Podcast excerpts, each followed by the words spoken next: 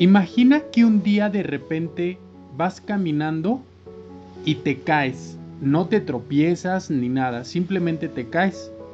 Vas al médico y el médico te dice que tal vez nunca más vas a volver a caminar.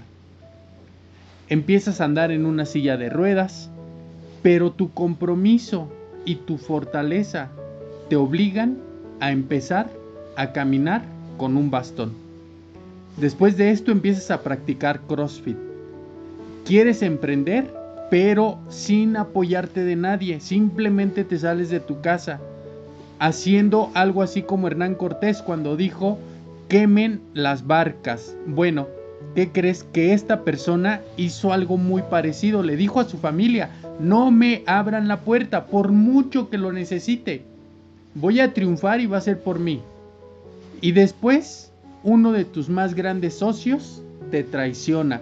Y esto que te estoy contando es nada de lo que te puedo hablar acerca de esta gran invitada que tenemos para el podcast. Y es sin duda la persona perfecta para este primer episodio de la segunda temporada. Pero no te voy a hablar más acerca de ella. Déjala que se presente. Quédate hasta el final de este podcast. Te aseguro que vas a terminar totalmente inspirado. Cabe resaltar que además de todo esto de lo que te he platicado, es una empresaria serial. Es decir, tiene emprendimientos a montones, es socia, es dueña, es directora, pero esto no lo creó de la nada. Por eso este podcast se llama de esa manera, del suelo al cielo. Te dejo con ella. Pon atención al momento que vivimos. ¿Consideras que es perfecto? Quizás sí o probablemente no. Te doy la bienvenida a este espacio de hombres y mujeres que buscan algo más en su vida. Soy Rogelio Espinosa Chimal, emprendedor, firewalker, aventurero y eterno aprendiz del potencial humano. Aquí quizá encontrarás aquello que has estado buscando, salir de lo ya establecido. ¿De qué sirve tener una visión, una visión, no hay acción, no hay acción? Con nuestro lenguaje creamos nuestra realidad.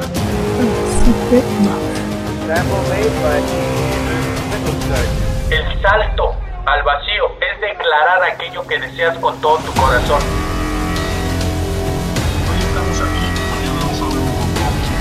Cuando el corazón acciona, el universo reacciona y el compromiso sostiene.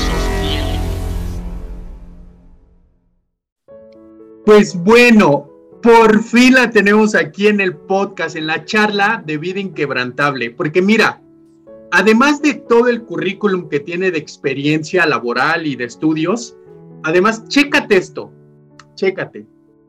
Paracaidismo, campismo, senderismo, montañismo, este, ¿qué más me tocó ver por ahí? Bueno, me han tocado ver un montón de cosas. Ah, este, Spartan Race. Ah, pero además, así como su top, CrossFit, que es como reconocida no solo a nivel nacional, sino yo creo que todo donde hablemos español es reconocida porque estoy seguro que dentro de su público tiene a gente como de todos lados o que le han escrito, oye, te estoy saludando de Timbuktu. Entonces, quiero presentarte, ya escucha, además tiene una risa sui generis. quiero presentarte a Caro Mora. Caro, qué gusto tenerte por acá. Ay, muchísimas gracias por invitarme. Es un gusto y pues me encantará platicar contigo de un poquito de todos los temas. Así, justamente, justamente. Oye, fuiste mi simpatía. ¿No? Sí. ¿En qué? En un disfraz que tienes de mi simpatía. Años, años, años sí me disfracé de mi simpatía. Sí, ¿no? De mi simpatía de la película de Sandra Bullock, Sí, ¿verdad? Miss Sí. Reality, sí, claro. Ándale, sí, justamente por ahí te vimos. Oye, eh, fíjate que recuerdo que cuando te conocí fue así muy esporádico, que fue en el Nissan Unbreakable Life. No, Unbreak, No me acuerdo. Ah, ya. de Nissan, que eh, justo yo creo que me estaban entrevistando y luego llegaste tú, o no me acuerdo si estabas tú y luego entré yo, pero fue así como a los dos que a ti te llamaron, yo creo por el CrossFit y a mí por otros deportes, de repente me hablan y dicen, oye, que Nissan quieren que lo representes ahí en una competencia que va a haber en el, en el estado, y yo así, pues va, y ahí fue como rápido, y me di cuenta de algo en ese instante, te dan nervio las cámaras. ¿No? Sí, Sí, la verdad, ¿verdad? sí. Entonces, Aunque no eh, parezca ya en Instagram, pero la verdad es que sí me pone nerviosita. sí, ese día me di cuenta ahí porque estabas toda nerviosa. Y, pero La verdad, curiosamente, tienes un montón de sesiones fotográficas. Sí, la verdad sí, pero es diferente. Es diferente, no, no sé si es muy diferente. La verdad es que déjame decirte que con el Insta me costó muchísimo trabajo empezar a hacer este, videos de grabándome yo. Casi siempre cuando platicaba algo era grabando algo, que se viera, pero no yo, porque no me gusta cómo me ve en cámara y ya me fui acostumbrando poco a poquito. No manches, ya no puedes decir eso cuando todo el tiempo te estás grabando ahí haciendo ejercicio. Pero es diferente haciendo ejercicio que así, cara a cara. Sí, es muy, sí, sin lugar a duda es muy, muy diferente. Este, oye, ¿y cuántas veces te has vestido de novia sin tener que irte a casar? Ay, solo una creo. No, no es cierto. No, No, no manches, como unas tres veces yo creo. como unas tres veces, ¿no? Y ha sido curiosamente para sesiones fotográficas. Sí, así es, sí es Qué cierto. curioso. Entonces, para la próxima que te digan, oye, ya ahora sí es oficialmente el vestido, ya va a ser como eh, otro más. ya no va a ser como nuevo, ¿no? Ay, no, claro que va a ser súper emocionante. Nunca es igual si no hay un sentimiento. Eso sí, eso es totalmente verdad. Y la pregunta clave, ¿normalmente suele ser tan intensa?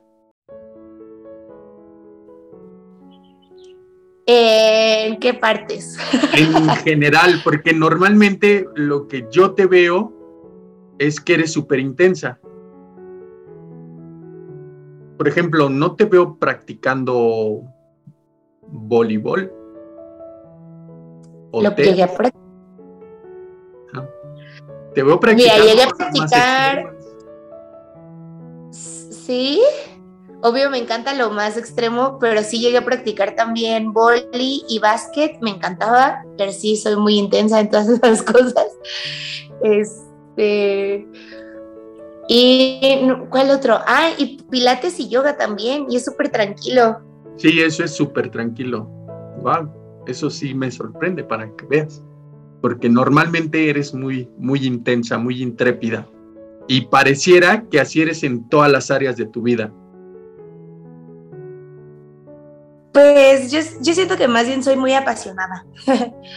Apasionada. Este, sí, yo creo que más bien eso sería. Hay cosas específicas que sí, que si me aburren, pues no, si no lo siento como tan suficientemente intenso, no, pero siento que es más por la pasión que le meto tanto a las cosas como a todo lo que hago, este, que como tal una intensidad por lograr algo. Ya. ¿Cómo qué cosas has hecho que no te han, no has sentido esa pasión dentro de lo que hemos visto de ti? Que dices, no, no tuvo tan padre. Cosas ya, o que tienen que ver más deportivas o cosas de, de- del día a día, de lo que de gustes. trabajo, hablas, de de lo que gustes. Mira, en la parte deportiva, la verdad lo que es como más tipo de, de cosas de gimnasio, no puedo, es demasiado tranquilo para ser verdad. O sea, pero no lo siento como, no sé, un yoga se me hace como muy retador, una posición, tanto tiempo y la respiración y esas cosas me tengo que concentrar en muchas cosas. Y se me hace más retador que una cosa de gimnasio, no, no, eso no, no puedo. O sea, lo hago porque estoy buscando una meta física, pero la verdad es que eso sí no me apasiona para que veas si me cuesta tanto trabajo, solo la disciplina hace que lo haga. ya. Cuéntanos, ¿cómo fue que nació en ti el emprendimiento? Pues fíjate que mi papá ya acaba de pasar su empresa a, su, a la tercera generación familiar. Este, se dedica a la parte de los ates morelianos, o sea, somos morelianos de hueso colorado. Totalmente. Este, y pues yo siempre he visto pues que mi papá tenía tiempo para nosotros como familia y que él podía organizar sus vacaciones y que hacía cosas como muy de mucho tiempo, de, dedicaba mucho tiempo de calidad a nosotros como su familia. Entonces yo siempre veía que lo que lo dejaba era que él era su propio jefe, o sea, que lo dejaba lograr eso con nosotros era eso exactamente. Entonces pues yo desde chiquita siempre dije, voy a tener mi empresa algún día. y así de eso, y la verdad es que también me di cuenta desde muy chiquita que era muy bueno estar como en varios ámbitos y no depender solo de uno, pues porque nunca sabes los altibajos que puede haber, ¿verdad? Entonces es algo que también pues fue muy inculcado en mi casa desde el principio y pues con mi papá. Porque tienes empresa y aparte eres eh, socia de algunos emprendimientos. Entonces, el que sé que es tuyo, tuyo, es Pixel. Pictux. Pixel, ah, que es de marketing digital, ¿cierto? Exacto. Cuéntanos, ¿cómo fue ponerlo? Porque no creo que nomás, ay, listo, pum. Ay, no, fue un show. si te contara. Yo empecé, bueno, te voy a contar, ¿verdad? Pero en muy resumidas cuentas. No te preocupes por eso. Ah, bueno, pues lo voy a ir como lo más explícito, pero lo más cortito posible. Haz de cuenta que cuando yo estaba estudiando diseño gráfico, este, estaba estudiando en Monterrey. Cuando se pusieron las cosas súper feas en Monterrey para los michoacanos y naranenses, etcétera, etcétera, fue que mi papá me decidió regresarme a Morelia. Y yo ya me veía haciendo mi empresa allá. Entonces, cuando regreso para acá, fue como un ok, pero no me puedo quedar a empezar a ver qué onda, porque también mi, universidad, que era el CEDIM de Monterrey, todo el tiempo te metía en la parte de negocios. Entonces, desde el principio yo ya también lo estaba como súper craneando. Y cuando estuve acá, me empezaron, me revalidaron solo el 10% de todo lo que yo había hecho en Monterrey, que eran tres años lo que yo llevaba en Monterrey. Entonces, el UBAC me tocó empezar a hacer dos semestres al mismo tiempo, uno en la tarde, uno en la mañana para irme yendo más rápido porque dije, no me voy a llevar una cosa de, de años, o sea, bien de doctor y es diseño, o sea, no es lo mismo. Entonces fue que lo quise adelantar, pero mientras estaba en mi tesis y en mi todo, yo ya quería empezar mi empresa porque yo le había prometido a mi papá que lo último que me pagaba era la escuela. Entonces dije, lo que yo necesito hacer es tener palabra y pues cumplirlo, ¿verdad? Y pues empecé mi empresa mientras todavía estaba estudiando para que cuando yo terminara de estudiar poderme salir de vivir de casa de mis papás para ya mantenerme yo sola y cumplir lo que le había dicho a mi papá. Entonces, este, pues ya la verdad es que al principio no tenía vida. En dos semestres al mismo tiempo estaba haciendo la tesis, prácticas profesionales y aparte mi empresa. Y tenía novio en ese momento. No, hombre, era no tenía vida literal, era una locura, pero pues lo fui logrando poco a poco. Entonces ya empecé la empresa con una computadora, literalmente, y con mi hermano. Empezamos juntos vendiendo solamente email marketing.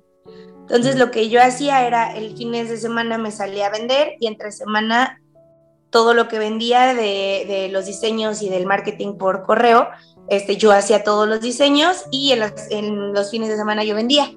Y así fue que empezamos y luego los mismos clientes nos fueron pidiendo de que, oye, ¿no conoces a alguien que haga también páginas web? Oye, ¿no conoces a alguien que le empieza a saber a esto de Facebook que ya se estaba empezando a hacer de Facebook Business en ese momento? Apenas iba saliendo, o sea, fue hace 10 años y cachito que iba empezando el auge de Facebook. Entonces nosotros, pues no había nadie como con una escuela como tal para Facebook, porque pues acababa, estaba saliendo en ese momento.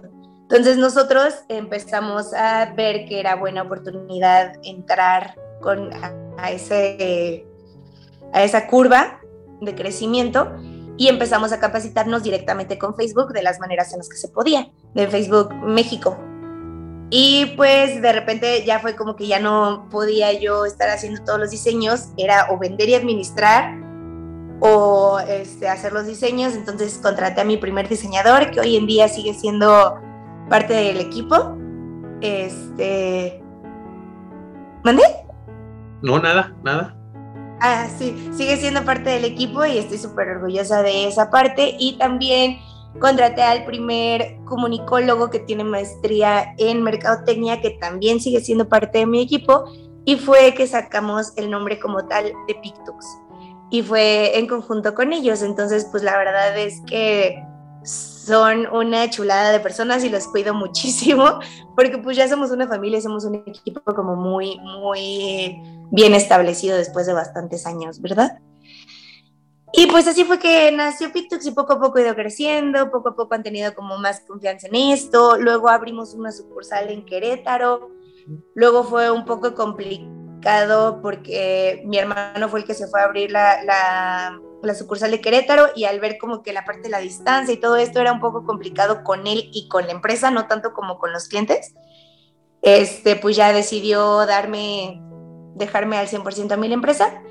Y pues ya me la quedé yo y sí tenemos clientes de diferentes partes, tengo clientes hasta Estados Unidos, no es necesario estar como pues en la misma ciudad en estas cosas. Y la verdad es que pues, ¿qué te puedo decir ahorita? Que hasta con la pandemia nos ha venido a funcionar en el que ya valoran muchísimo más mis servicios. Oye, pero esto se oye como muy fácil y lo digo porque eh, yo desde que tengo memoria también he estado emprendiendo desde una empresa de deportes extremos que hice que, y, yo era cuando yo practicaba deportes extremos y de repente una escuela me dice, oye, ¿sabes qué? Necesitamos que lleves a los chicos de turismo a hacer rappel. Y yo, pero ¿y cuánto cobro? ¿Y qué onda? Porque ni siquiera sabía cuánto se cobraba. Tendría yo, no sé, 20 años, yo creo. Y dije, pues bueno, los llevo y a partir de ahí nació la empresa y, pero yo sé que no es tan fácil emprender. Yo sé ahora... para mí la verdad no ha sido tan fácil.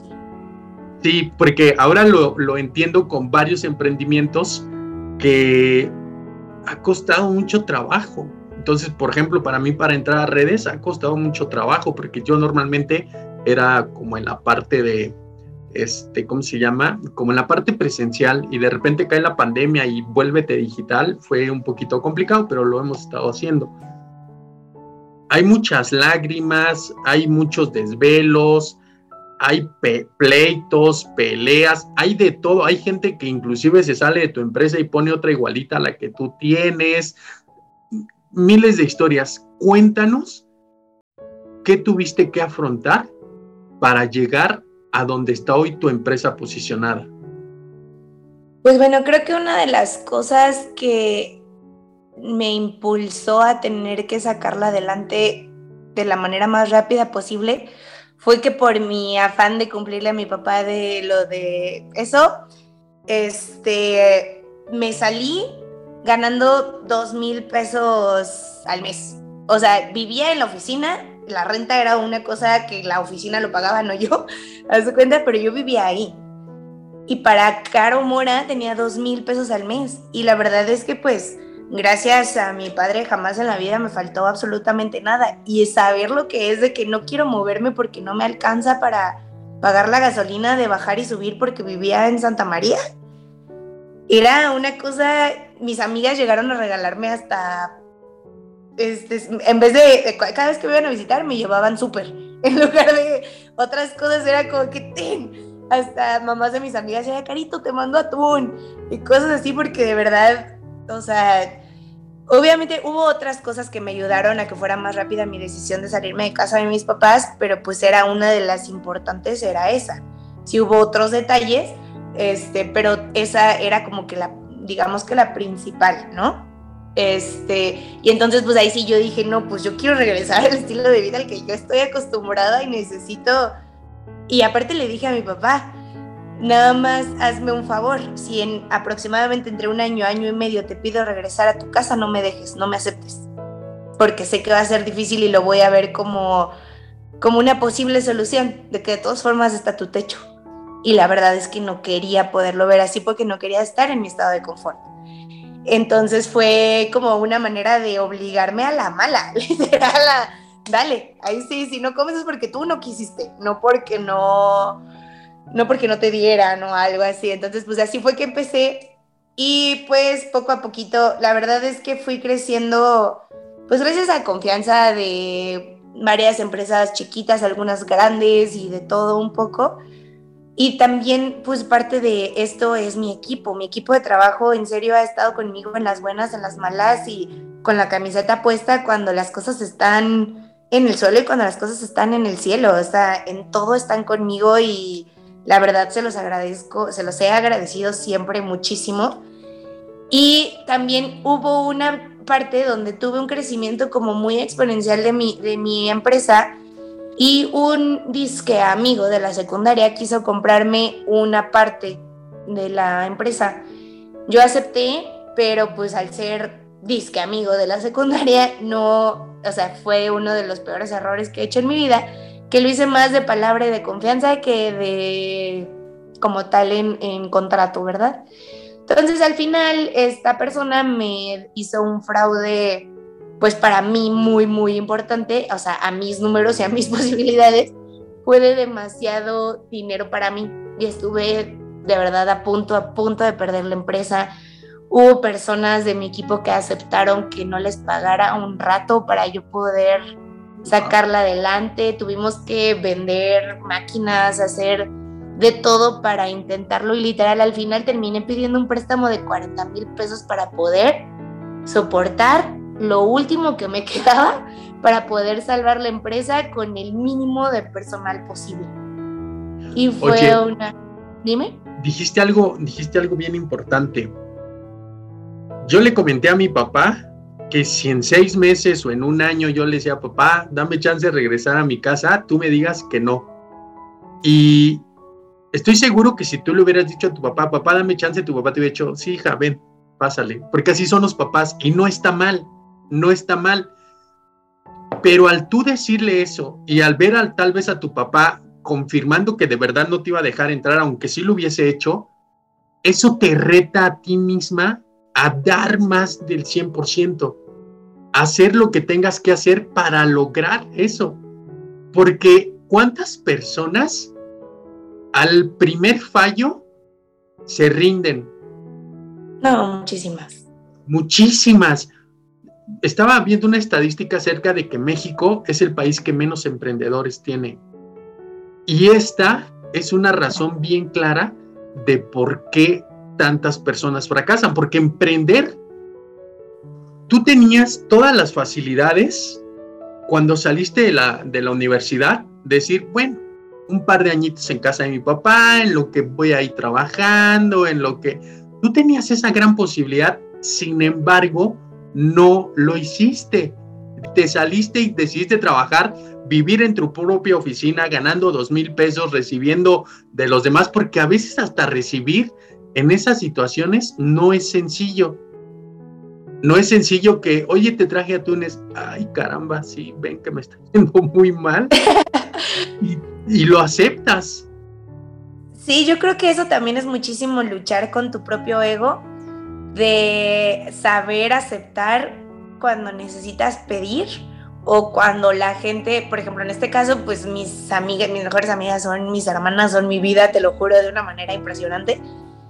Y pues que venga de ellas, jamás en la vida se podría sentir como que lo hacían de alguna manera relativamente mal, o sea, no se sentía como amor puro, o sea, preocupadas por mí literalmente y la mamá de mi amiga que me llevaba ese tipo de cosas también, pues es mi segunda madre, literal, le digo mamá o madrecita, o sea, tal cual es, esos son ellas en mi vida. Entonces, en el momento de, de que empezaron a hacer estas cosas, pues más bien yo veía como más apoyo y más amor de su parte que nada. Pero también yo tuve que ser humilde en ese momento, decir, pues la verdad sí lo necesito, no le puedo decir de que no, no te preocupes, porque pues sí lo necesitaba, porque yo no quise, y se lo dije a mi papá siempre, yo no quiero volverte a pedir un peso. O sea, si tú me quieres llegar a dar algo, es cosa tuya, pero no porque yo te lo pida. O sea, yo pedirte, pa, ayúdame con esto, no va a pasar. Y es porque yo quiero irme directamente a, a estas, o sea, a eso. Y aparte también, otro camino fácil hubiera sido, me meto a la empresa de mi papá a trabajar, pues ya, trabajo seguro. Pero tampoco no me veía muy feliz en literalmente en una empresa que no es algún, un logro mío, es un logro de alguien más que me estaría dejando trabajarlo, que es mi familia y lo acepto, pero no era un logro mío. Y yo le dije a mi papá, tú déjame trabajar a mí por lo mío si ya mi hermano hasta tomó las riendas porque ya es la tercera generación, yo no, yo, yo dije, déjame, déjame a mí abrirme mi camino. Sí, ¿cuántas personas ven un fallo y piensan en renunciar? Sin embargo, tú te paraste responsable de tus propios resultados y dijiste, ni modo, yo dije esto y además cumpliste tu palabra a tu papá, porque parece que la palabra está muy desvirtuada, sin embargo tú la cumpliste. Y dijiste, ni modo, pa. Y hoy tu empresa, ¿cuántos años tiene ya? Pues ya tiene 10 años. No, y aparte te voy a decir una cosa, al principio cuando me salí de casa de mis papás, mi, la familia de mi papá es muy este, pues es, es muy católica, entonces como que casi siempre en la cabeza de mi papá era, mi hija no se va a salir hasta que no salga casada. Entonces cuando se lo dije también así fue como, o sea, al principio la verdad es que yo sentí como si mi papá no le diera eh, orgullo en sí que yo estuviera sola, manteniéndome sola o cosas así, como que sentía que lo estaba haciendo mal a lo que él estaba acostumbrado o había escuchado. Nunca me lo dijo, la verdad no, siempre fue muy de mucho apoyo, pero de esas cosas que se sienten, ¿sabes? Pero al día de hoy mi papá, no, hombre, es el, no, o sea, papá culeco es poco, o sea, todo el mundo dice que, mira, mi hija, y se mantiene sola desde hace 10 años y también es este, deportista de alto rendimiento y no sé qué, y a todo el mundo le anda diciendo así, de que, o sea, se le ve el orgullo, se le emana el orgullo por todos lados, ¿sabes? Y yo pues la más feliz del mundo de escuchar y ver esas cosas. Pero al principio noté que no era, no era su óptimo y aún así respetó mi decisión todo el tiempo. Sí, y no es porque no nos quieran, ¿sabes? Es porque nos aman y quieren siempre que estemos bien. Sí, por supuesto. cuidarnos y todo, y no quieren vernos llorar, no quieren vernos sufrir. Entonces, obviamente no quería verme pasar por esos momentos relativamente complicados, que pues obviamente nunca me faltó ni agua, ni comida, ni un techo, y ya con eso fui más millonaria que la mayoría de las personas que están en nuestra ciudad simplemente y pues teniendo a mi familia completa y a mi familia por elección completa también, pues no manches, o sea, yo era millonaria, pero de que le estaba pasando difícil para lo que yo estaba acostumbrada, le estaba pasando súper difícil. Para y solo era un momento. Pues en ese momento lo sentí eterno, déjame decirte, porque eso fue como un año, yo creo, lo que estuve más o menos así y ya luego ya pude un poquito más, pero fue así de que, bueno, ya 5 mil pesos, de wow, wow, ya soy millonaria, ya me sentí súper diferente y ya, y ya todo, todo fue cambiando. Dijiste algo muy importante, la traición de alguien cercano, la traición por que diste el acceso a esto. Y esas traiciones duelen pero feo. Entonces, y más cuando es alguien cercano. Entonces, cuando tú a tu bebé, que es tu empresa, que sufriste, lloraste y demás, y viste que estuviste a punto de perderla por esta traición en la persona en que tú confiaste, me imagino que no fue fácil. Tú lo dijiste, ay, sí, todos dijeron, no, no te preocupes, no nos pagues, pero te aseguro que en ese instante fue así como, ¿qué está pasando en este instante? No, o sea, sí, en ese momento me pasó, haz cuenta que fue el momento más difícil de mi vida, yo creo. Este, hablando como emocionalmente y de estrés, porque, este, haz de cuenta que me hicieron robo de identidad. Entonces, este, pidieron un chorro de créditos en diferentes cosas. Ya yo ya tenía citatorios de que de Telcel, de AT&T, de Liverpool, de, de un chorro, cientos mil de cosas que pues yo no había comprado y tenía, no, tenía una cosa y aparte me acababa de enterar porque a una casa donde yo viví me hablaron de que, oye, te están llegando citatorios.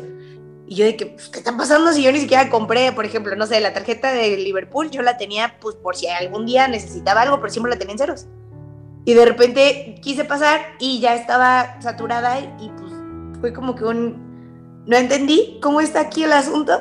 Empecé a revisar todo, todo, todo y ahorita creo un amigo mío que trabaja, uno de mis mejores amigos que trabaja en el buro de crédito me dijo que tengo como unos 25 créditos abiertos, una cosa así, de que no, pues no se supo qué onda.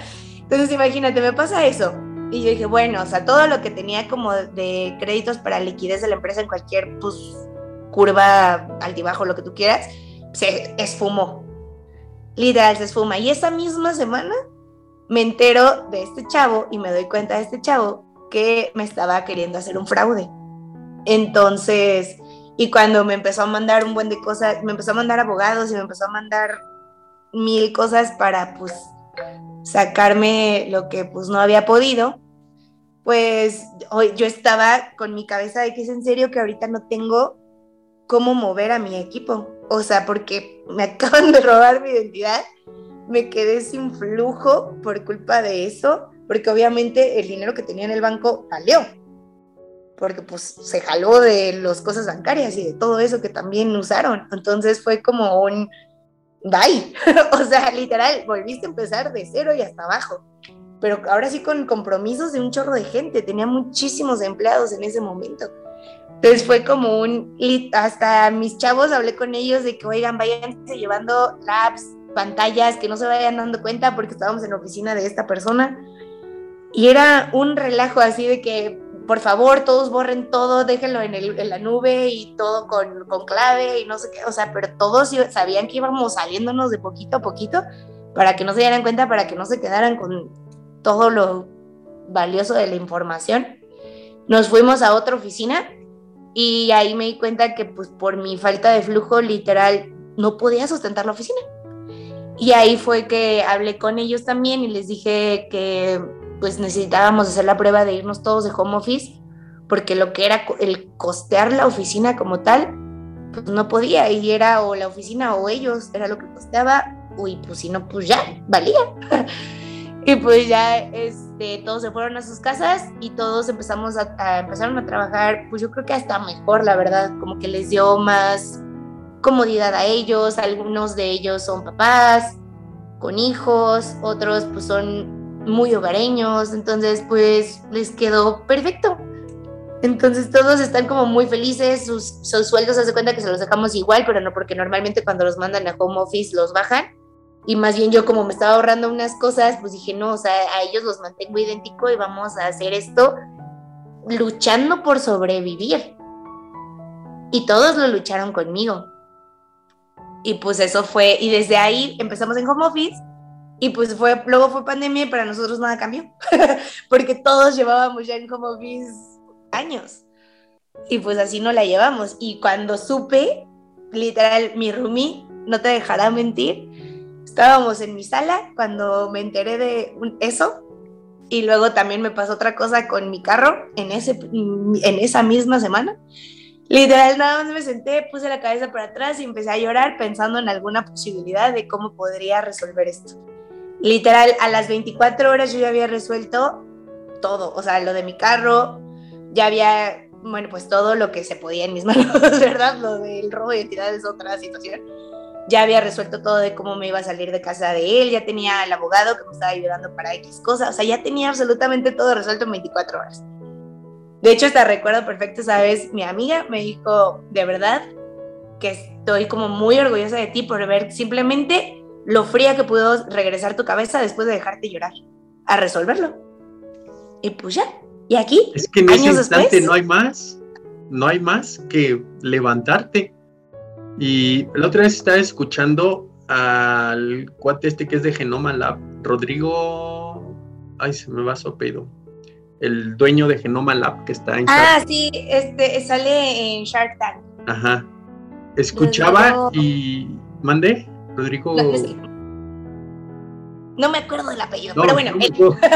pero él decía que un medicamento o un producto se lo bloquearon no sé cuántas cantidades de veces y que él decía, hijo, pero ¿qué hago, caramba? Ya me lo están bloqueando y bloqueando y él en vez de darse por vencido, pues buscaba cómo sí poder meterlo, se lo bloqueaban y buscaba otro y buscaba otro y hasta que encontró por dónde sí y lo lanzó al mercado y ha sido un éxito.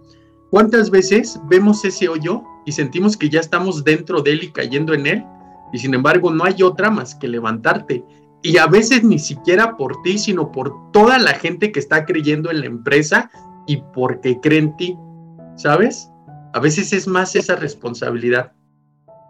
Te juro que sí, porque también hay, me ha tocado con, con algunas personas que me han querido robar a mi equipo y que les llegan a ofrecer hasta más sueldo y, hasta me avisan. Caro, me están ofreciendo esto por X cosas, o literal me quieren jalar, pero pues estoy contigo. Entonces, o sea, sí, pues todo eso se valora y se agradece mucho hay un libro que te recomiendo mucho, se llama Aquí no hay reglas. Es, es como la política de Netflix, donde inclusive llegan y les dicen a los chavos, oye, ¿sabes qué? Vente para Apple y te voy a aumentar inclusive los ingresos. Y ellos antes de irse van con el jefe próximo y les ¿sabes qué? Me están ofreciendo tanto dinero y quieren que me vaya. Ah, bueno, en este caso es diferente porque ellos le dicen, ah, no te preocupes, yo te lo duplico, ahí está el dinero y no se van, pero ellos tienen esa confianza de decirle al jefe de, ¿sabes qué me están ofreciendo? Y ese tipo de confianza no se gana tan fácil. Y la confianza que tienen contigo no es como, ah, listo, ya tengo confianza.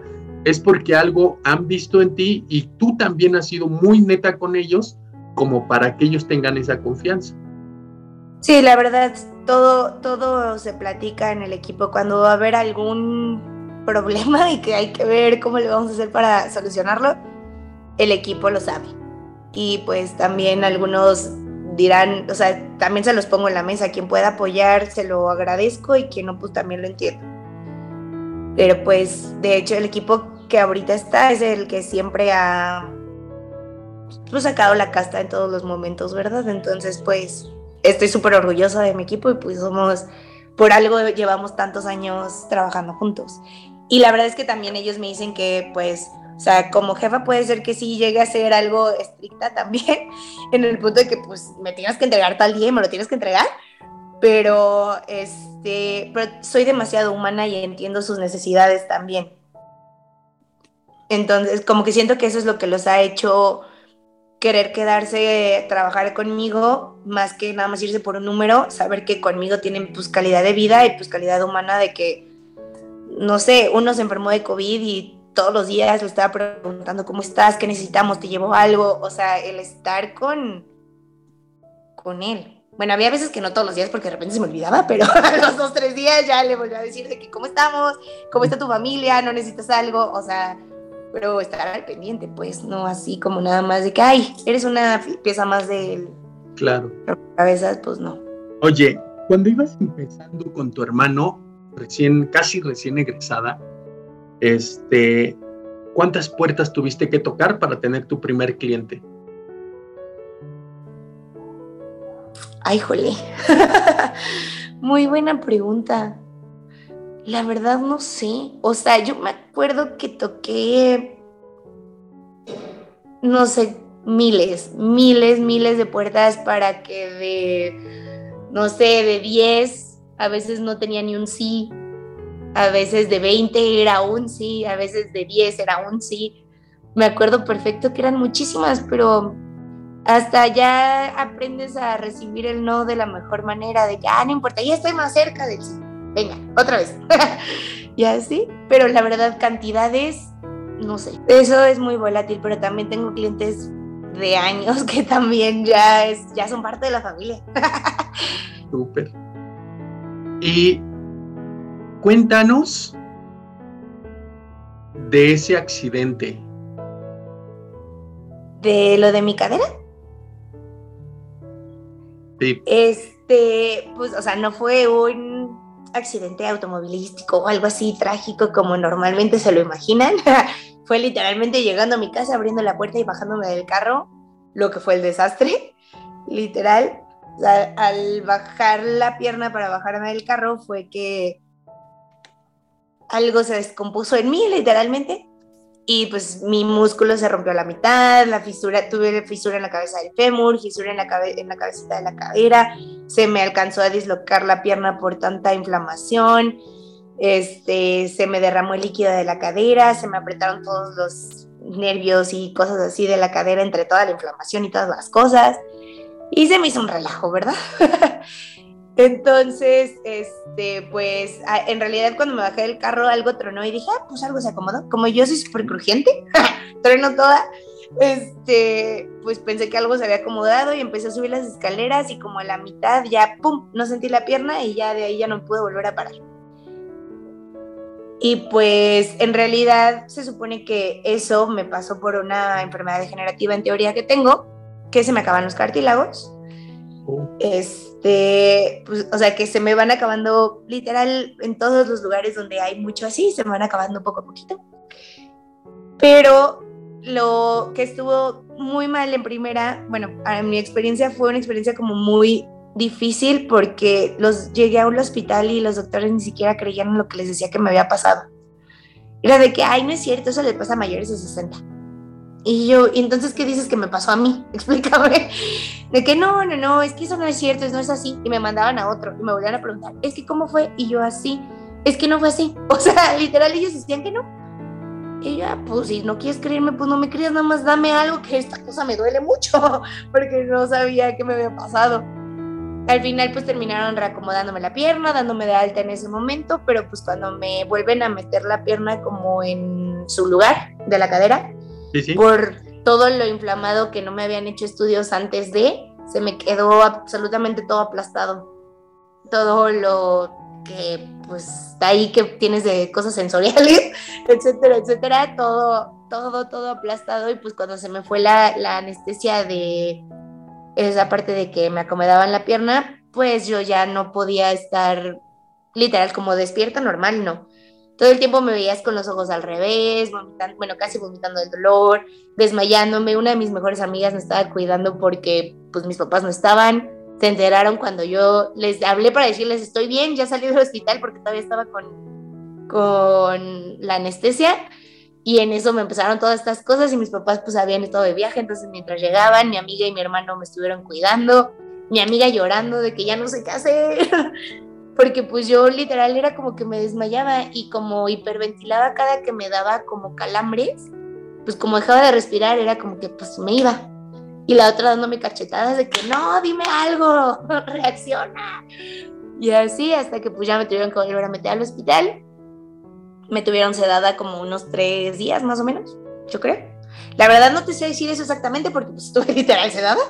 No me acuerdo de la cantidad de días pero me empezaron a hacer muchos estudios para saber qué era lo que me había pasado. El médico en turno quería operarme y este, un rehabilitador le empezó a decir a mi papá de que no, en ese momento era mi suegro, este, le empezó a decir a mi papá que eso no era operable y que no era operable y que no era operable y que lo llevó con dos, tres doctores diferentes de la especialidad en cadera y todos dijeron que no era operable, que lo estaba queriendo hacer solo para sacar mi dinero entonces, pues ya salimos y de hecho él le dijo a mi papá, yo me comprometo a poner a tu hija otra vez de pie, pero no me comprometo a que vuelva a caminar, porque eso no sabemos que pueda volver a pasar. Y la verdad es que pues fueron unos ángeles, me estuvieron dando la terapia dos veces al día en mi casa, dos veces al día en mi casa, dos veces al día en mi casa, hasta que hubo un momento en el que me pude sentar porque no podía sentarme, tenía que estar en una posición específica porque si no me daban los calambres horrorosos. Y pues mis tíos doctores, todo el mundo doctor me decía que yo no iba a volver a caminar y que muchísimo menos iba a volver a hacer deporte. Y pues mi, la Caro necia, intensa, apasionada, diciendo de que no es cierto. Le dije, mi papá, tú tranquilo, así sea de que no sé, competencia sencilla de ruedas o lo que sea, nadar con los brazos, algo, pero voy a hacer algo porque siempre me ha gustado hacer ejercicio porque me gusta comer. sí, antes lo hacía por eso, la verdad. Yo siempre decía, quiero comer y para no, y como no me gusta engordar, pues necesito hacer ejercicio. Para eso lo hacía y era como que mi punto. Y yo se lo, se lo dije a mi papá, de que tú tranquilo, voy a volver a hacer ejercicio como sea, pero lo voy a volver a hacer. Y pues ya así le estuve dando, la verdad fue un mindset totalmente de que tengo que llegar a estar en eso el hecho de ser totalmente dependiente de alguien es horrible. Lo odié con todo mi corazón. O sea, nunca en la vida voy a tener las palabras para agradecerle a mi madre y a mi padre todo lo que hicieron por mí en ese momento. Porque era todo. Mi mamá me tenía que bañar, me tenían que llevar, o sea, todo me tenían que hacer literal. Me tenían que llevar cargando al baño, me tenían que, o sea, todo ese tipo de cosas los tenían que hacer por mí. Y yo supe lo que es ser totalmente dependiente. Y dije, no, hombre, o sea, en el momento en el que me pude bajar del carro, de la, de la, de la cama sola y saltar a otro lado, dije, mami, ya me voy a mi cuarto. o sea, déjame hacer cosas yo. Y pues ya, así fue poco a poquito. Y la verdad es que cuando empecé a hacer ejercicio otra vez, tuve un buen de recaídas, de que otra vez dos semanas en cama y otra vez no poderme mover, y otra vez y otra vez, así varias veces. Pero ya ahí le estuve dando, neceando, neceando, hasta que unos mesecitos después sea, eso, todo el proceso de cuando empecé a pararme en andadera, luego bastón y así, fue casi un año. Fue un poco menos de un año, pero fue casi un año. Este, y de hecho hasta mi tío, uno que es médico, cuando me vio en andadera le salió la lagrimita de que nunca creí verte así como que caminando de esa manera. Y con andadera, imagínate. Y este, y pues ya luego fue que luego fue que conocí el CrossFit y pues la verdad es que mis primeras clases, pues así, Roberto, que fue el mi primer maestro de, CrossFit, me escuchara por ahí, yo creo que podría ser decir lo que sí es cierto. Mis primeras clases fueron con lágrimas en los ojos. Mis primeras clases era todos los movimientos me dolían. Todos los movimientos me dolían y todos los movimientos los hacía con un cuidado que pues era de, ay, no quiero regresar a la cama. Y así, pero me encantó el deporte. Y dije, ¿sabes qué? Obviamente mi médico de ese momento me decía, estás loca, ese deporte no puedes hacerlo, o sea, no hay manera en el que lo hagas y le dije, la verdad es que lo voy a hacer, porque mi lógica me dice que si no tengo tantas articulaciones que me cuiden mis huesos, necesito mis músculos que me cuiden mis huesos y quiero llevar mi lógica porque pase lo que pase, si algo no sale bien, a la única responsable soy yo. Y si algo sale bien, la única responsable soy yo. Entonces, este, le dije, tú déjame, vas a ver que voy a poder, vas a ver que voy a poder. Y pues así, poco a poquito. Y obviamente, muchísima gente me dice, si tienes tantos años entrenando esto, ¿por qué no estás en unas ligas diferentes? Pues, este, y la verdad es porque mi progreso ha sido muy lento, o sea, el yo poder hacer muchas cosas ha sido con muchísima paciencia, muchísima dedicación y muchísima disciplina porque mi cadera pues es difícil, es complicada, o sea, todavía se siguen sintiendo detalles. Hace dos años tuve, dos años, sí, justamente cuando empezó la pandemia, tantitito antes, tuve otra recaída y estuve dos semanas en cama otra vez. Y cosas así, pero, o sea, pero, y todas esas veces las recaídas han sido por cosas bien mensas. En esa recaída fue porque duré mucho tiempo sentada hacia adelante. O sea, como sentada. Como así. Exacto, así merito.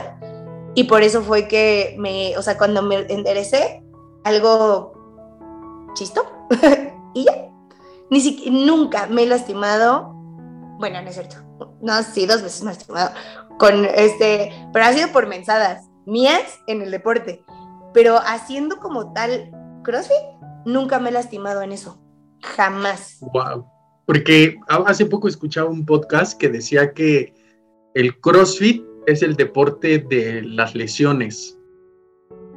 Así, entonces yo dije, uy. Entonces, y eso ahora es una mentira.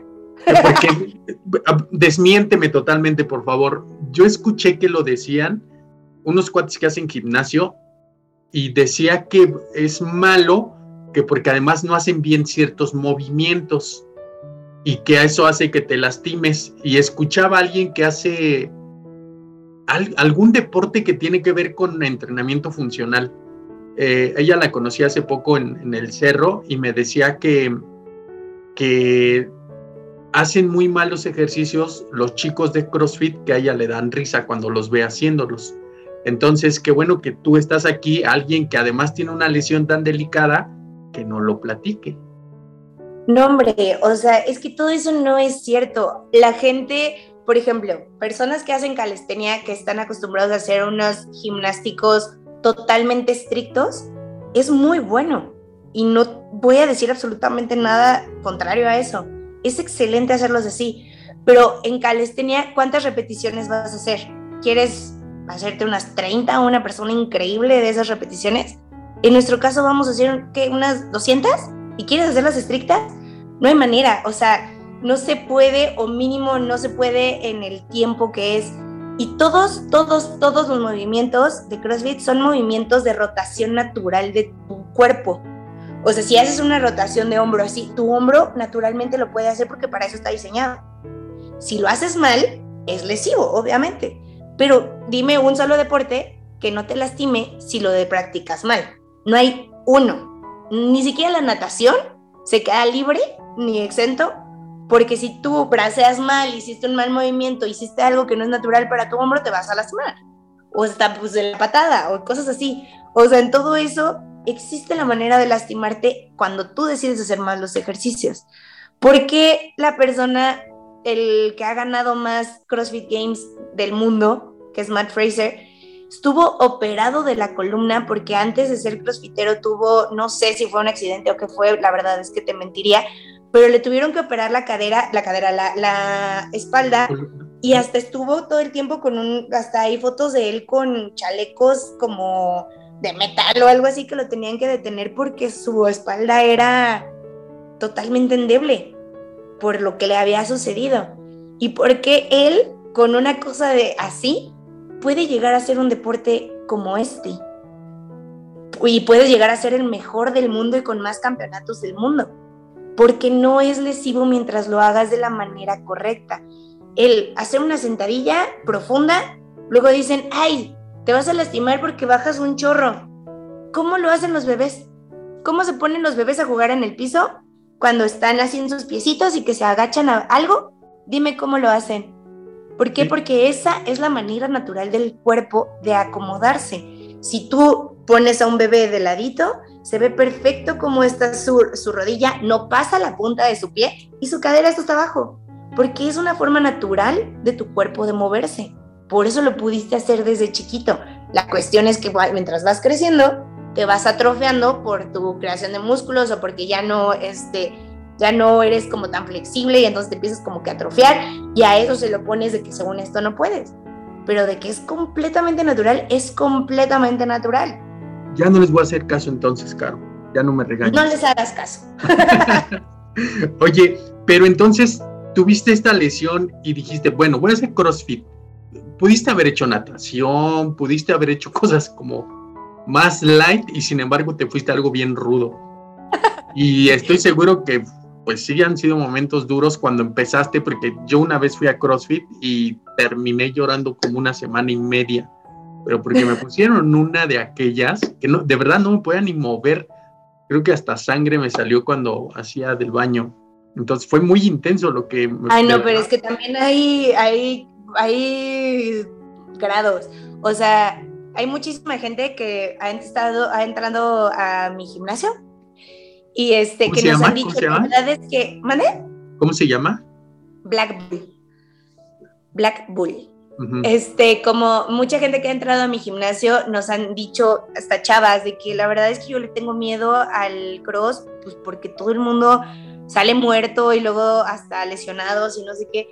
Y hay formas de coacheos diferentes y gracias a Dios con los que son mis socios, nosotros estamos totalmente de acuerdo de que todo tiene que ser pues paulatino, o sea, no puedes llegar a hacer la mismita clase, o sea, sí vas a hacer la misma clase, pero totalmente enfocada a tus posibilidades por cada persona, por lo que ha hecho. Tengo un ejemplo, ahorita tenemos a un señor de 60 y poquito de años este, que no ha hecho ejercicio 15 años de su vida, o sea, no se había movido en 15 años.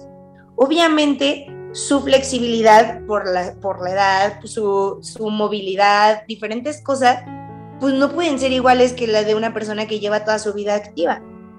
Pero pues puede hacer determinadas cosas que algún día va a llegar a poder volver a bajar un poquito más, de no encorvarse al hacer la sentadilla, le pongo una caja de que sientes aquí y párese. O sea, se le hacen diferentes cosas para que no sea lesivo, ni siquiera te llegues a un punto donde sea tan extenuante para tu cuerpo que no está acostumbrado que puedas llegar a pasar eso. Yo he sabido de personas a las que se les rompe el músculo y se los, los tienen que operar, o sea, les tienen que abrir la, la, la piel para que salga el músculo. Pero porque eso, la verdad es que llega a haber también coaches que es como, esta es la clase, tú dale, pues tú tienes que acostumbrarte a lo que están haciendo ellos y lo tienes que hacer relativamente parecido, o te obligan a unos pesos que pues no son para ti. Nosotros estamos como totalmente casados a que cada quien es el suyo. Y si no puedes hacer una sentadilla, te voy a poner algo para que logres la fuerza para lograr la sentadilla. No para que llegues y no, me haces una sentadilla fuerza. Pues no, no es así. Oye, pero fíjate que estoy muy de acuerdo en lo que dijiste, que a veces hasta es muchísimo, muy bueno fortalecer los músculos que están en torno al lugar lesionado, en la articulación lesionada. Totalmente. Entonces, eh, yo creo que por eso tengo tan buenas rodillas, porque siempre he creído que teniendo buenos músculos eh, o teniendo buena resistencia a los músculos vas a proteger tus rodillas. ¿verdad? Entonces. Totalmente. Y de hecho, hasta por ejemplo, mi fisio este, actual, él este también como que al principio dice que hace años como que también era como que no todos los fisios odian bueno pues aman al cross que porque mandan a muchísima gente a este lesionada a que los traten no y cosas así o sea pero todos los fisios eran de que no cross así de que es súper mal y dice él por lo mismo me puse a estudiarlo para poder atender a las personas de la mejor manera para estudiar bien el deporte se me enamoré tanto del deporte que ya no lo dejo porque es un deporte o sea, los, los fisios que llegan a, trabajar y estudiar como tal lo que se hace en ese deporte, les encanta. Y hasta cosas que han pasado de que algunos, no sé, les dolió la rodilla y que los mandé con el fisio o cosas así, este, dicen de que no, pues es que, que, ya no puedo hacer cross o no sé, algo así les pregunta. Y es de que no, hombre, te urge hacerlo. o sea, de que necesitas hacerlo porque necesitamos músculo, necesitamos pues cuidar tus huesos de otras maneras y tus articulaciones y tu todo. De hecho, hay otro oficio que está ahí mismo con, e, con, ellos. Él está como muy acostumbrado a atender a los futbolistas. Se puso a revisar mis tendones de los hombros y cosas así. Decía, wow, con el nivel de tendón que se te llega a hacer en, tu, en tus hombros, de cómo se ajustan a tu desgaste para que estén más rígidos. Y los tengo muchísimo más gruesos que muchísima gente que hace otro tipo de deporte, que la mayoría de, las personas este promedio, digámoslo así. Los crossfiteros llegamos a desarrollar como, cada quien en su deporte. O sea, si, si los boxeadores usan un chorro esto de aquí, entonces tales fibras se ajustan específicamente de tu cuerpo para que eso no te llegue a lastimar, porque pues es a lo que le estás dando todos los días. Es idéntico acá. Oye, hemos hablado de cosas bien interesantes, que por eso siempre pienso que tu vida es súper inspiradora.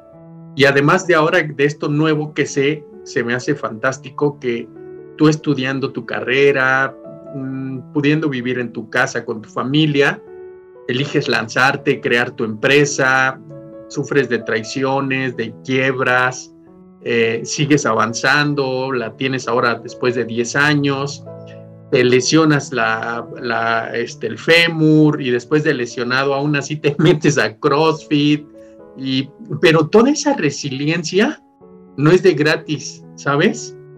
Yo creo que tiene que haber un contexto detrás de la familia, de, de todo lo que hay detrás para que te permita poderte levantar, porque hay gente que al primer viento se cae y sin embargo tú sufres huracanes y te levantas y te levantas y sigues. Entonces la resiliencia que tú tienes es impresionante, sin lugar a duda. Ay, eh, muchas gracias. Sí, sí, sí he platicado de esto con algunas personas y igual los que llegan a decirme que has tocado parte de su vida como de alguna manera padre es enseñándoles exactamente el valor de la resiliencia como tal. Sí, es de verdad es muy, muy importante. Es, es aprender a caer y más a levantarte. A levantarte y decir, pues ni modo, aquí estamos, vamos a seguirle dando. Entonces, eso es plaudible totalmente, sin lugar a duda. Por eso el podcast justamente se llama Vida Inquebrantable, por lo mismo, ¿no? Entonces tiene que ver con todo eso que estamos enfocados un poco más a finanzas y emprendimiento. No nos hemos metido tanto potencial humano, pero tiene que ver con eso también. Entonces, ahora, dijiste una palabra bien importante, mindset. Es decir, ese grillito que todos tenemos dentro que nos dice, hey, cinco minutos más, tranquilo, cinco minutos más. O que nos dice, levántate, papá, ya es tarde. Entonces, es bien importante la vocecita que nosotros tenemos dentro y más lo que permitimos que entre. ¿Sabes? Entonces, ¿qué permites tú que entre para fortalecer tu mindset?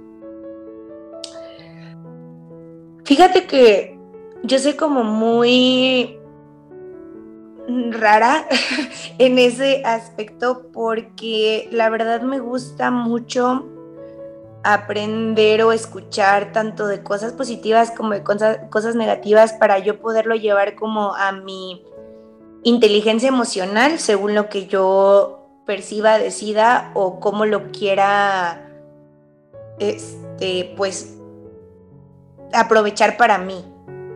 O sea, ¿cómo, cómo te explico esto? Ejemplo, esto es como un caso muy extremo, pero como para que me, me, me entiendas amo ver todas las, cosas, como las series policíacas y todas estas cosas. La verdad, yo soy defensora de lo que puedo y lo que está en mi, eh, en mi paso, ¿no? O sea, si hay algo que puedo hacer, ten por seguro que te voy a ayudar porque soy de, o sea, te defiendo. Y mis amigas lo pueden, lo pueden este, este, corroborar. De verdad que con los míos o con lo que yo creo o con lo que yo voy, no te metes. O sea, de verdad, voy a, darle. Soy súper así. Pero amo entender el punto de las mentes retorcidas, el por qué deciden. ¿Sí me explico? sí, o sea, el, no sé, la historia del sociópata tal. ¿Por qué? O sea, ¿qué pasó en su vida para entender que decidió esto y que él no lo ve mal y que lo ve como algo correcto? ¿O por qué este, de hecho, tengo un libro específico, literal, de puras historias de, este tipo de personas que dicen, ¿cómo? O sea, ¿cómo es que llegas a eso? Ejemplo, también amo leer todo lo de la Segunda Guerra Mundial y todas estas cosas. Este, he leído muchísimos libros de, de los que han sobrevivido. De, hay, hay unos, unos títulos que, wow, el del hombre en busca de sentido, que dices, no manches, estás viendo la parte, ajá, viendo la parte como psiquiátrica, psicológica, tanto de los buenos como de los malos que él platica. Se me hace increíble. Pero al mismo tiempo, o sea, también he leído muchos otros de, de eso, pero al mismo tiempo traigo una espinita de leer el de mi lucha para entender qué era lo que Hitler, pensaba, que, por qué lo hacía y por qué él creía que así iba a ser un mundo mejor. O sea, no sé si, si, si me entiendo, si, si, me doy a explicar más bien. Totalmente. El punto de cómo yo decido mi mindset. O sea, yo leo muchísimas cosas de autoayuda y de, no sé, ahorita en mi lista tengo dentro de los que me siguen terminando las novelas que ahorita estoy, este, quiero leer uno que es de tanatología para no tener como tanto esto de de saber desprenderte pues de las cosas que pues no son positivas para tu vida. Hay un libro en específico como el de Satán, no sé si lo has leído. Sí, por aquí lo tengo.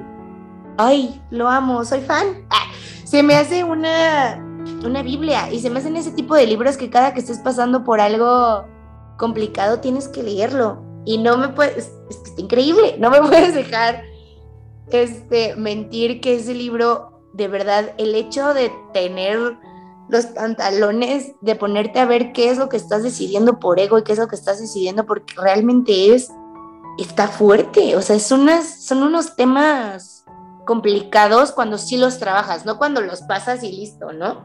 Sino cuando los trabajas. O por ejemplo, el Inquebrantables de, de Javi. Ah, no lo también tiene. ¿No, lo has leído? Creí que. Está bueno. No, ese no lo he leído. Eh, la verdad es, Es que, que, a mí ¿sabes me qué? mucho. Que siento que va a ser como de sus videos. Así como. Pero más bien el que se me antoja de Javif es el que va a sacar de los miedos. Ah, ese ya, lo- ya salió, de hecho, también está Sí, dentro de mi lista que tengo que leer en algún punto, en algún punto cercano, pero tengo una lista enorme ahorita. Este, pero el de Inquebrantable lo que me gusta es que no te lleva como a lo que él cree que es la verdad absoluta. Porque hay muchos que dicen, no, tú tienes que levantarte a lo que no sé qué, o así, ¿no?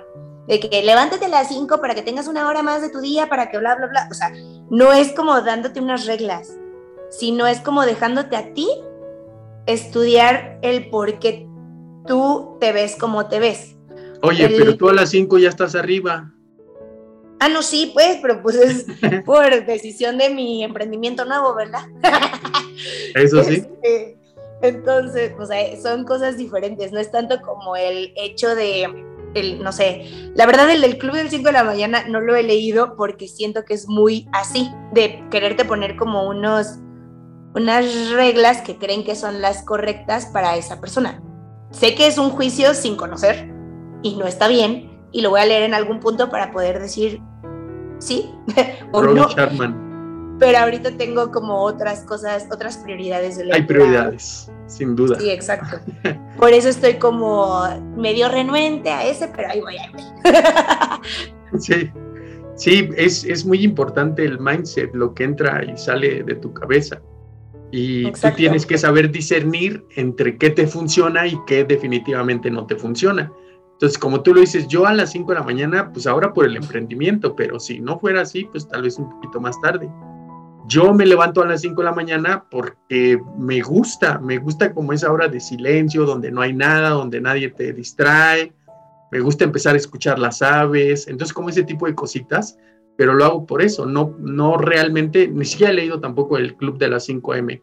Sí he leído otro de hábitos, el de hábitos atómicos y todo esto, pero no concretamente ese, como que no me llama la atención, ¿sabes? Entonces, yo creo que como es el dicho de, de la moda lo que te acomoda, también el mindset de lo que te acomoda. Entonces, no todo te va a funcionar, porque digo, no es como una receta para lograr ciertos resultados. Exacto. Pues, oye, qué interesante todo lo que estás diciendo. Y es que es bien importante el mindset, porque es el que te permite o no dormir cinco minutos más o sí dormirlos. Entonces, yo siempre les, les comento a, a los chicos también en mis redes que ni siquiera tienes que poner 10 alarmas. Con una que pongas, si tú estás claro de tus objetivos, con esa las y sonar y pum para arriba. Entonces, este, hay gente que tiene 20 alarmas y aún así no les funciona. Entonces, con una, cuando estás comprometido a algo, y en este caso el compromiso que tú has mostrado en todas las áreas, sin duda alguna, es lo que te ha llevado a tener los resultados que hoy tienes en todos los perfiles de tu vida, ¿verdad? Entonces, y eso, pues, al mismo tiempo te hace ser una apasionada de la vida que estás creando.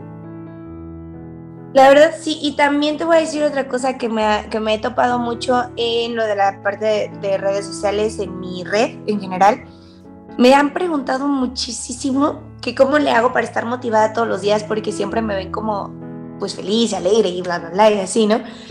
Pero le digo, la verdad es que ahí es el mindset, o sea, es lo que yo quiero y a dónde voy y dónde me veo y la verdad es que día bueno, día malo, la verdad, o sea, tú me estás viendo súper bien, hoy tuve un día pésimo, pero también le voy a sacar cosas buenas al, al momento, ¿no? O sea, de que, ok, sí, fue un día difícil, pero puedo dar gracias por esto, esto, esto, con esto aprendí esto y con esto decidí esto y pues ya, síguele. O sea, no está bien como el decir el, ay, ya me quedo aquí, estuvo súper mal y me quiero morir, eh, o me quiero quedar acostada todo el día porque hoy no estuvo bien o algo así.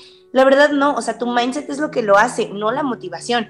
¿Tú crees que hoy yo tenía así como de que, ay, uh, vamos al gimnasio? O sea, pues la verdad no lo, no, no lo sentí así, pero lo que quiero y a lo que voy, a dónde está, pues lo voy a hacer. Y siempre les dije, la motivación, cuando la buscas en un lugar, en algo externo a ti, se acaba.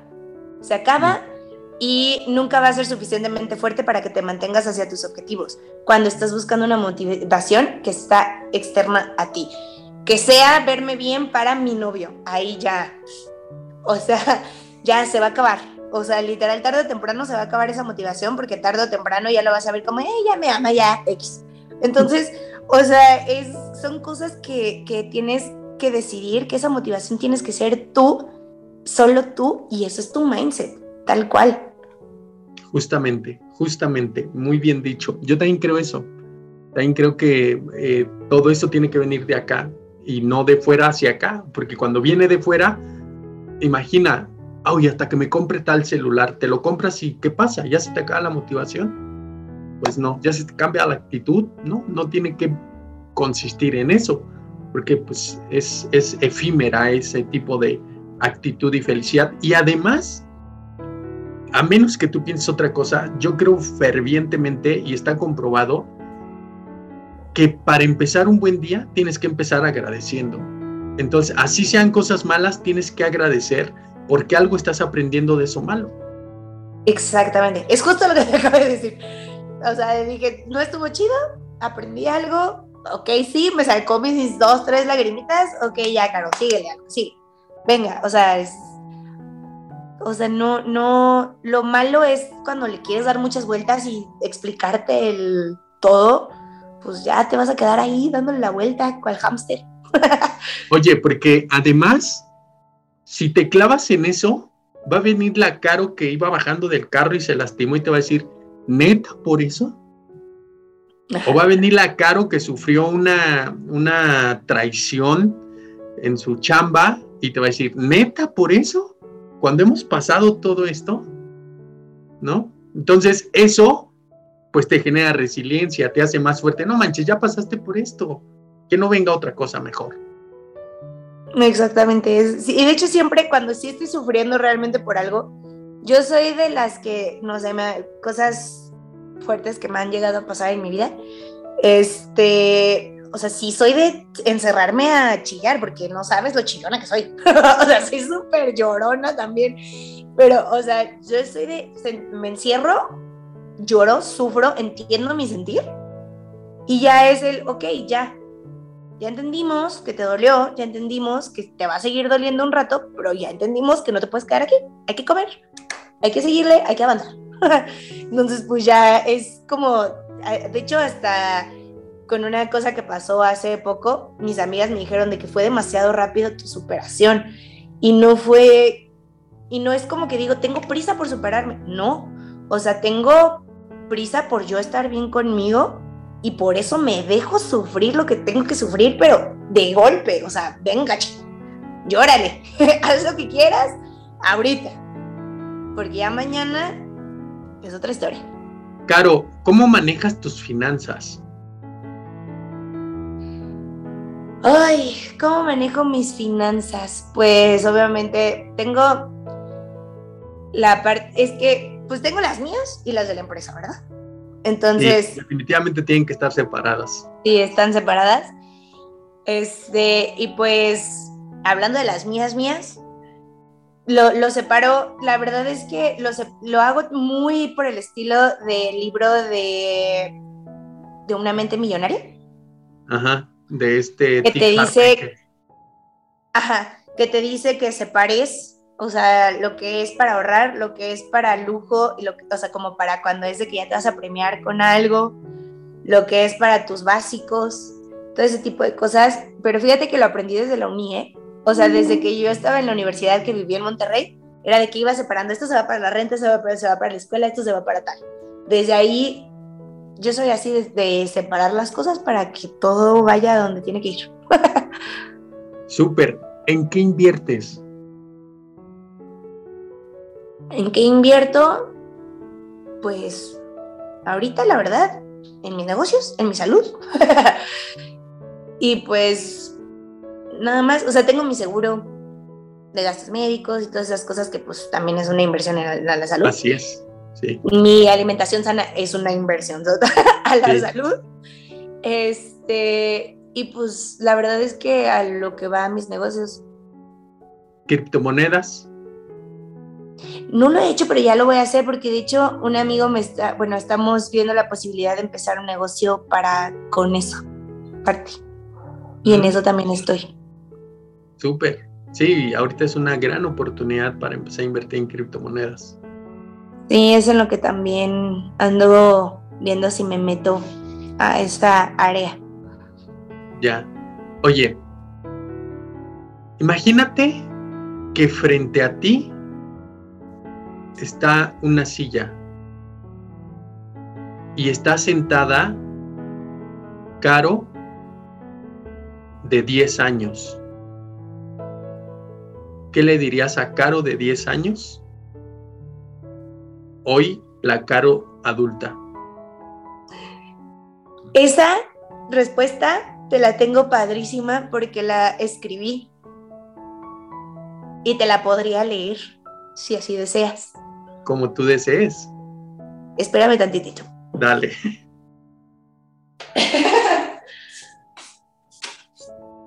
ok, aquí está.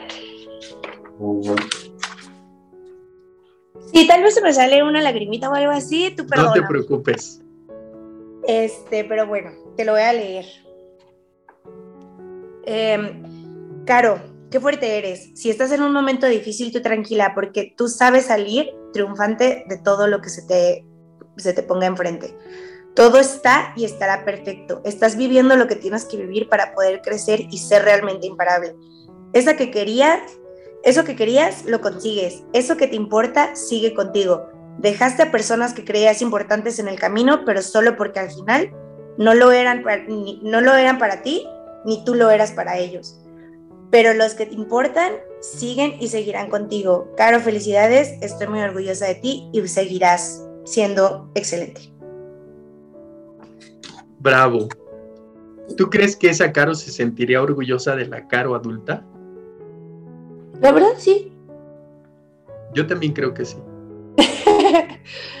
Luego me siento como bien, este, o sea, nada humilde diciendo cosas así. No tiene Pero nada que la ver. verdad es, pero pues sí, lo, sí, El que Sí, se sienta orgullosa de nosotros los adultos no quiere decir que somos mejores que alguien, no quiere decir que tenemos más o menos que alguien. Tiene que ver con que estamos satisfechos con lo que hemos creado. Exactamente. Y de hecho también tengo escrito lo que diría mi epitafio. Ah, sí, a ver, ¿nos lo compartes? Claro, en mi epitafio diría, aquí yacen risas interminables y amores incondicionales. Qué padre, qué padre. Caro, ¿algo más que quieras agregar? Nada, ay, ya me dejaste ah, emotiva, pero sí. No, nada, todo bien. ¿Dónde te podemos seguir, Caro? Mis redes sociales, bueno, la única que tengo abierta es Instagram y es cmora.fit. Punto fit. Muy bien, Caro, que te sigan todos ahí. Gracias, Caro. Sin duda ha sido un gran, gran podcast el día de hoy. Y va a ser el podcast con el que inauguremos la segunda temporada. Ay, Entonces, ya saldrá pronto. Muchas Ay, gracias. muchas gracias. En posteriores podcasts estaré hablando sobre finanzas y otros temas como negocios y desarrollo del potencial humano. Te invito a seguirme en mis diferentes redes, en Facebook, Instagram y YouTube como entrenador Roger Chimal. Por ahora, llegamos al final de este podcast y si fue de valor para ti, apóyanos compartiendo con todos aquellos que buscan salir de lo ya establecido. Nos vemos pronto, querida tribu.